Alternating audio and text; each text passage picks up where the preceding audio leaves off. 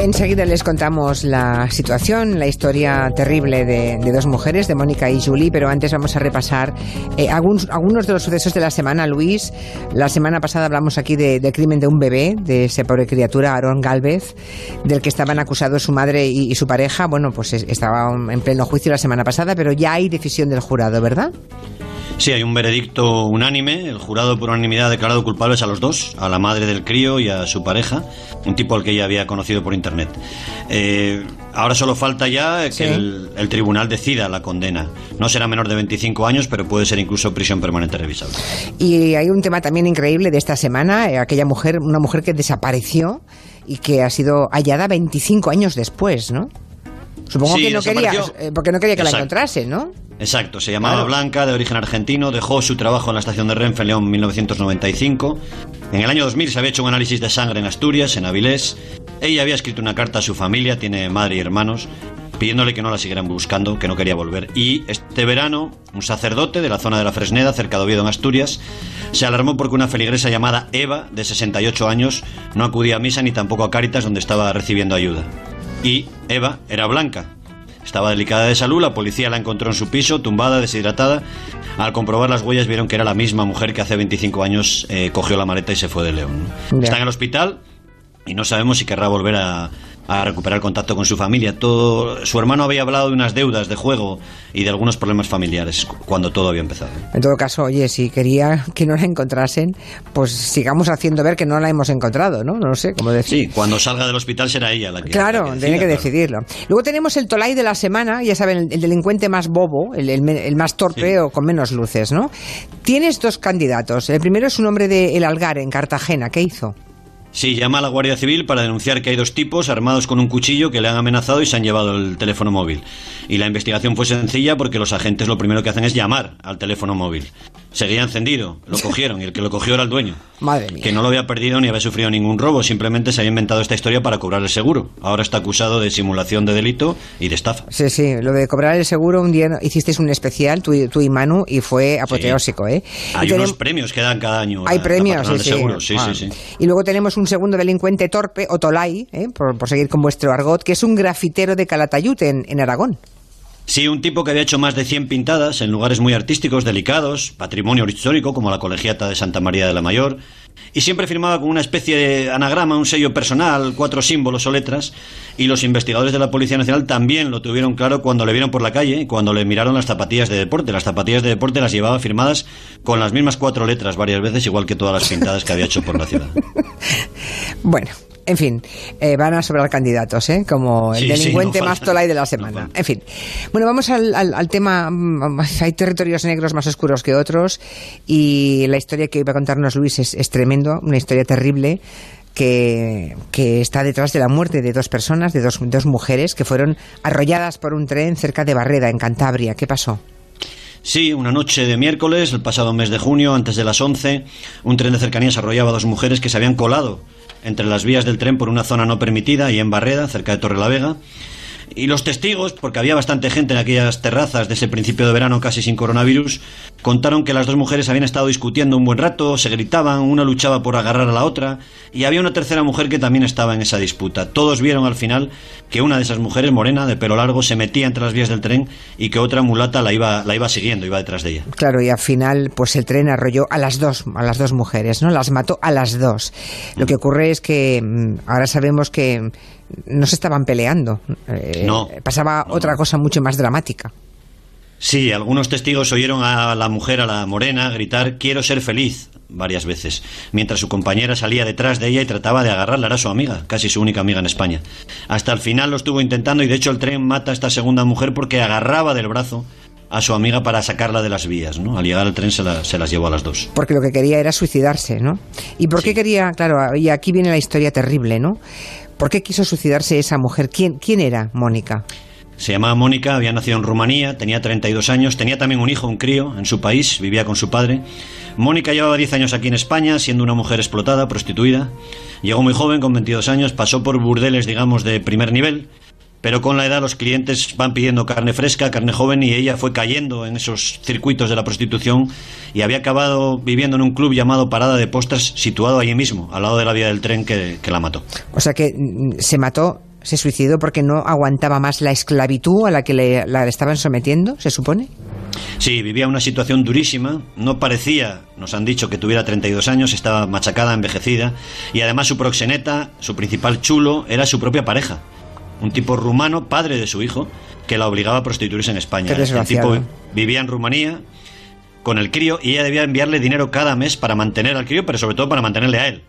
Y esa situación de esclavitud se agravó además con la pandemia del coronavirus. Claro, porque con el coronavirus pues se, cerraron los burdeles en toda España, ¿no? Y supongo que mujeres como Mónica no podían dar dinero a las mafias, pero las mafias eh, le seguían exigiendo que pagasen, ¿no? Y por tanto iba creciendo la deuda. Es Sí, sí, lo hablamos aquí en su día, unas 2.000 mujeres viven encerradas en burdeles, somos una potencia en eso en España, y además de las deudas que sus proxenetas les dicen que tienen al llegar, deben pagar lo que se llama la diaria, entre 50 y 70 euros al día, una especie de cuota por la habitación y la comida en el club donde viven.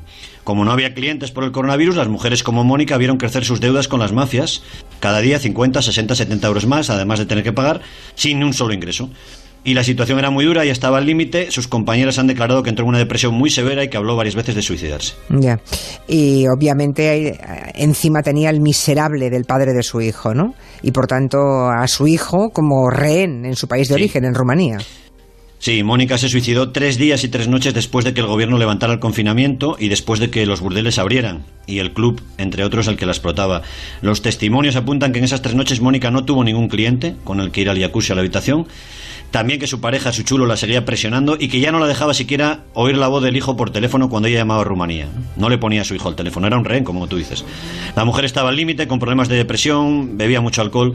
De vez en cuando hablaba con alguna voluntaria de una ONG que acudía al prostíbulo para dar preservativos, para tratar de echar una mano. La historia es, la verdad es que es terrible. Es, eh, ella era la mujer morena, supongo que vieron la que escucharon gritar quiero ser feliz, ¿no? En ese bar de, Barreda, en Cantabria. Y la otra mujer, la, digamos, la buena amiga que al final también muere arrollada, la que intenta evitar que se suicide, ¿también era eh, prostituta o era de una ONG?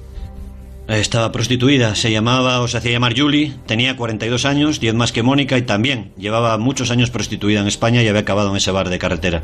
Era dominicana, había pasado por diferentes burdelos y también por su edad, por no ser carne fresca, también había cayendo a niveles bajos de la prostitución. ¿no?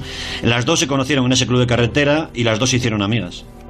Y supongo que la historia de, de Julie, esta otra mujer, también tendría detrás una historia dura, familiar, como todas esas pobres mujeres, ¿no? Sí, sí. Julie llegó a prostituirse en España cuando era madre, ahora ya era abuela, desde hace poco. Tenía un nietecito en República Dominicana. Seguía en la prostitución para mandar dinero a su hija y a su nieto, que viven allí, fuera de este mundo de, prostitución.